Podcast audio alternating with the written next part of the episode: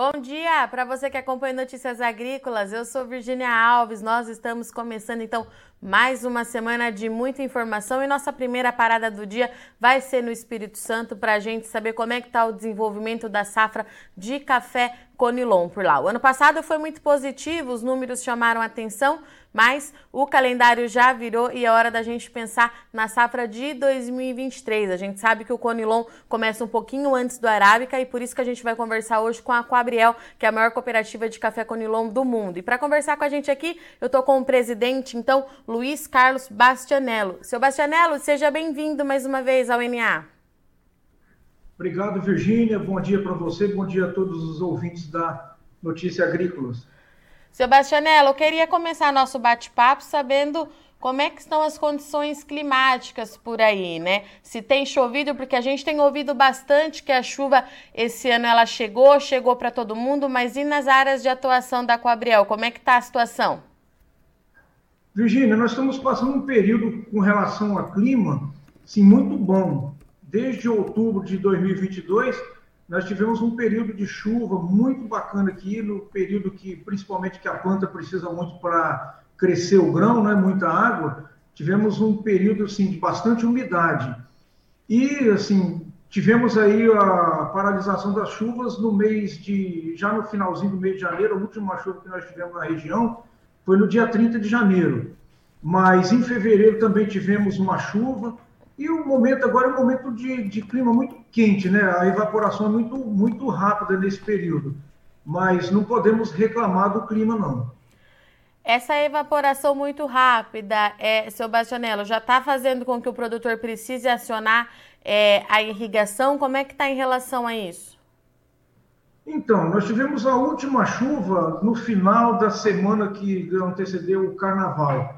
Então, nós estamos aí com hoje uns 10 dias de período sem chuva, mas já está tendo a necessidade de acionar a irrigação sim. Como a evaporação é muito forte e a planta acaba sentindo, né? Então, assim, já está no momento de, de acionar a irrigação.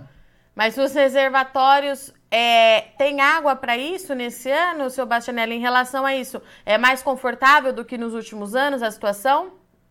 Muito confortável. No momento, nós estamos com os reservatórios todos cheios. Em relação às temperaturas, o senhor disse que está muito quente, né? Quanto é que está batendo a máxima por aí? Ah, nós temos dias aqui que está batendo 38 graus com facilidade. Na lavoura isso pode ser mais, né, seu Bastianello? É, quando a gente anda no meio da lavoura, a parte da tarde principalmente, né? A planta, como uma forma de proteção, acaba engiando a folha, né? Fica, ela se recolhe. Então a gente tem essa percepção, porque realmente está muito quente. Isso traz alguma preocupação ou ainda não?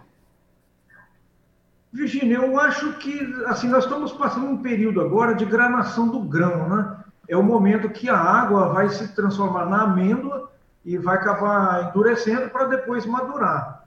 Então, sim, é um período importante, porque se o sol bater com muita, com muita força, como está acontecendo, e aquelas plantas, por exemplo, que deitam normalmente, elas costumam queimar o grão. Isso acontece e a gente tem visto, nesses poucos dias de sol que nós tivemos no mês de fevereiro, a gente tem observado isso. Muitas hastes da, da planta deitada, né, que carregou bastante, deitou, mas também começa a queimar o grão. Isso é um problema.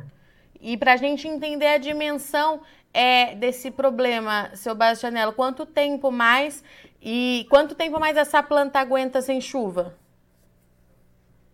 Virgínia, a irrigação ela supre parte da chuva, né? Ajuda, ela né? Para poder fazer a, a granação do grão. E a gente já está iniciando o período de março. Março normalmente é um período mais frio, já começa a, a desacelerar a evaporação. Então a gente acredita que dentro dos próximos 15 a 20 dias a gente já vai ter assim uma segurança muito boa com relação à granação do grão. E quando a gente fala em termos é, de volume de safra, seu Bastianello, ano passado ele foi muito positivo, né? Os números eles ficaram até acima do que era previsto no início do ano pela própria cooperativa para 2023 nesse momento. Quais são as expectativas?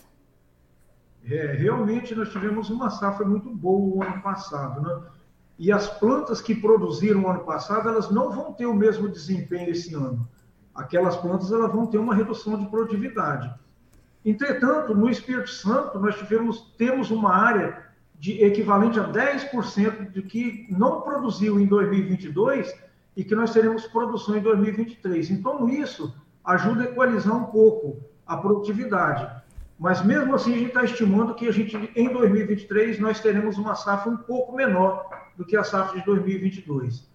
Seu Bastianello, também durante é, o ano passado nós falamos muito sobre o custo de produção pesando né, no bolso do produtor. Inclusive, o senhor reportou algumas vezes aqui uma preocupação de que talvez o produtor não estivesse fazendo alguns tratos importantes. Como é que a gente chega hoje em 2023? Essa ainda é uma realidade do produtor de Conilon? Então, Virgínia, o custo de produção, se a gente avaliar de um produtor para outro, pode gerar uma diferença significativa. Né? Alguns produtores usam a tecnologia, fazem as, as análises de solo adequadamente, pegam a recomendação de técnico, isso ajuda a reduzir um pouco o custo de produção.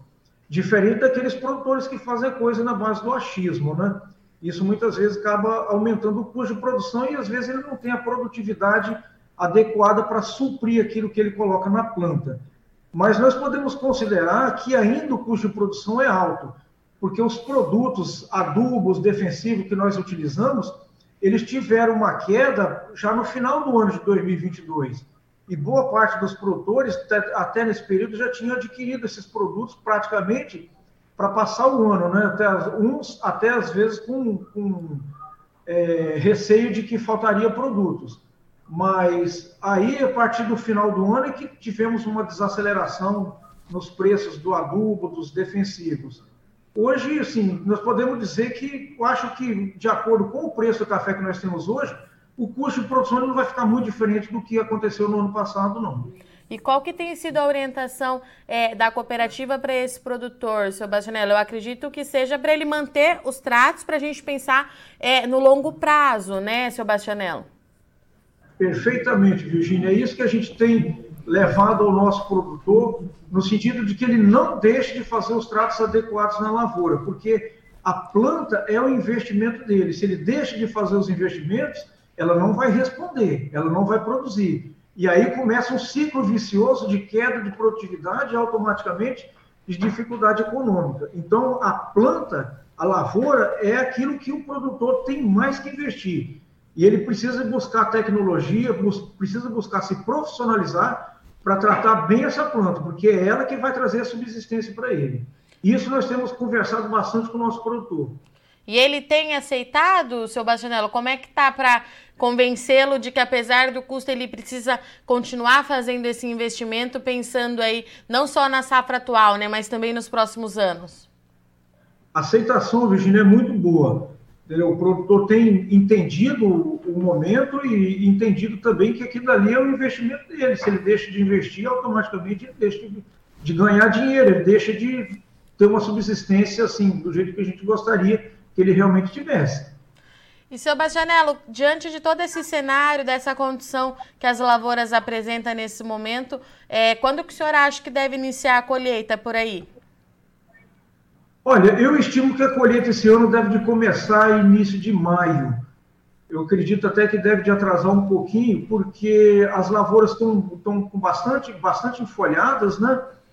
E isso propicia a maturação um pouco mais tarde da lavoura. Então a gente está acreditando aqui que mesmo os, os clones precoces, eles devem de dar ponto para a colheita na segunda quinzena de abril, início de maio. Esse atrasar, ele preocupa ou ainda fica dentro de uma janela é, que é confortável tanto para a cooperativa, para o mercado? Como é que fica em relação a isso, seu Bastianello? Não, não é preocupante não. A gente já está preparado para essa situação. E aí, assim, é muito importante que o produtor entenda também o momento de fazer a contratação da mão de obra e o momento adequado de entrar nessa colheita, né? Porque a gente tem noticiado muito, conversado muito com o produtor no sentido de que ele não faça colheita dos grãos verdes. Mas também, por outro lado, nós temos aqui a dificuldade da broca da, da do, do, grão, né? Aparentemente, esse ano a gente não, até agora, não tem tido problema com infestação de broca, mas é uma preocupação. E se o produtor deixa para fazer a safra muito tarde, isso pode gerar transtorno. Então, a orientação que a gente passa para o nosso produtor é que ele faça, inicie a safra no ponto certo, a hora que a lavoura tiver com pelo menos aí 80% dos grãos maduros. Ele vai obter uma boa qualidade do café, do grão, né? E vai ter um melhor rendimento também, porque a colheita dos grãos verdes pode tirar peso da lavoura, do, do da safra. O senhor tocou num ponto importante aí, né, seu Bastianello? Mão de obra. No ano passado a gente falou bastante, na verdade isso é recorrente todos os anos quando a gente fala é, na colheita do café. Existe alguma preocupação em relação à mão de obra? Eu lembro que no ano passado a gente teve, os produtores teve certa dificuldade de encontrar, enfim, até atrasou um pouco é, a safra aí no estado por conta disso. Como é que tá para 2023? Já é hora do produtor pensar em começar a ir atrás disso? É, ele já tem que ter começado a pensar nisso, nessa questão da mão de obra desde o ano passado, né? É, o que preocupa, Virginia, é que a gente, na verdade, tem os programas assistenciais do governo federal e essas pessoas que recebem esse programa assistencial não querem trabalhar com registro em carteira. Isso dificulta muito o trabalho. Muito embora nós tenhamos a, tivemos a informação de que o CNC e a, a OCB têm conversado com o Ministério do Trabalho no sentido de flexibilizar a contratação de mão de obra para o safrista, para que ele não perca os benefícios assistenciais que ele recebe, mesmo tendo carteira assinada, e aparentemente essa, essa, esse projeto está caminhando, assim, para nós ainda é uma interrogação, porque isso, na realidade, tira muita mão de obra da nossa atividade. As pessoas, eles querem receber o benefício e por isso não querem deixar registrar em carteira. E isso gera um transtorno para nós. Então, isso é um, é um, problema complicado de se resolver. Então, isso é uma coisa que, de novo, é, chega aí junto com a safra que a gente vai ter que monitorar aí nas próximas semanas para ver como é que vai se comportar. É isso, seu Bastianello? Perfeitamente, é isso mesmo, Virginia. Estamos torcendo aqui para que flexibilize a norma aí para que a gente consiga contratar mão de obra aí sem que os trabalhadores percam os benefícios assistenciais. Seu Bastianello, para a gente encerrar, o senhor também falou é, o que o produtor precisa fazer para garantir a qualidade desse café. Né? O Conilon vem se destacando aí ano após ano nos concursos, entregando um café de bebida diferenciado. Qual é a expectativa da Coabriel para 2023 em relação aos cafés de qualidade?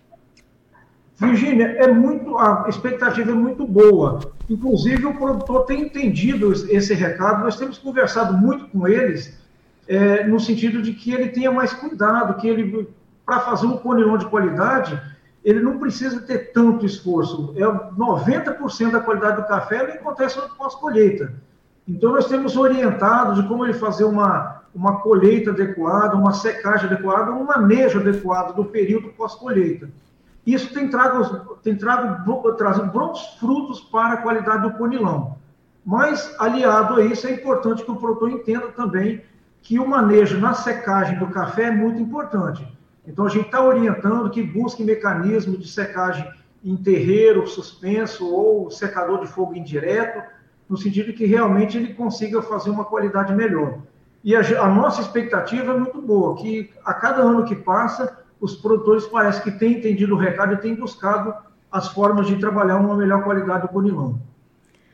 Seu Bastianello, muito obrigada pela disponibilidade do senhor em vir conversar com a gente aqui nessa segunda-feira. Já deixo o convite aberto para o senhor voltar no mês que vem, porque os trabalhos para 2023 estão só começando e a gente quer muito acompanhar mais de perto aí como é que está a condição para o produtor de Conilon. Muito obrigada, viu? Uma boa semana para o senhor. Obrigado, Virginia. Nós é que agradecemos aí a oportunidade de interagir com esse público do agro e esse canal de notícias agrícolas que é tão importante para nós passarmos as informações para os nossos produtores. Portanto, estivemos aqui com Luiz Carlos Bastianello, presidente da cooperativa Coabriel, maior cooperativa de café Conilon do mundo, que trouxe para a gente que os preparativos estão começando lá para a colheita. O ano passado foi um ano muito positivo para a safra de Conilon do Brasil. Os números eles foram recordes e a expectativa é que haja uma quebra de entre 5 e 10% no Espírito Santo na safra de 2023. O seu Bastianelli explicou para a gente que essa queda ela só não vai ser mais expressiva, mais expressiva porque pelo menos 10% de área que não produziram no ano passado estarão produzindo nesse ano. Então isso acaba acaba equilibrando essa produção lá para o Espírito Santo. Trouxe para a gente também que mão de obra é um gargalo que deve chegar, chega junto com a safra mais uma vez. No ano passado, o produtor de Conilon sofreu para conseguir fazer essas contratações, a safra atrasou por conta da mão de obra. Então ele trouxe para gente que já é hora do produtor começar a buscar esses trabalhadores. O setor cafeiro tem trabalhado junto ao governo para ver se flexibiliza essas condições de contratação para que esses trabalhadores não percam aí os a, as ajudas sociais, né, o, o, tudo que eles recebem, o, os auxílios, perdão, para que eles consigam então também trabalhar durante a safra de café. Clima, choveu bem também lá no Espírito Santo, de acordo com o seu Bastianello, choveu em janeiro, choveu em fevereiro. As temperaturas estão muito elevadas nessas últimas semanas, batendo aí pelo menos 38 graus em áreas de lavoura, o que faz com que o produtor precise acionar a irrigação. De acordo com o seu Bastianello, por outro lado, isso chama atenção, mas os reservatórios eles estão cheios, então deve con conseguir pelo menos nesse momento suprir a necessidade da planta. Esses são os destaques para esse início de safra lá no Conilon, ainda tem bastante coisa para acontecer, uma safra que pode atrasar por conta dessa maturação mais lenta por conta das condições climáticas, mas que fica tudo dentro do esperado de acordo com a Coabriel. Bom, eu agradeço muito sua audiência e companhia, mas não sai daí que já já a gente volta, a semana está só começando.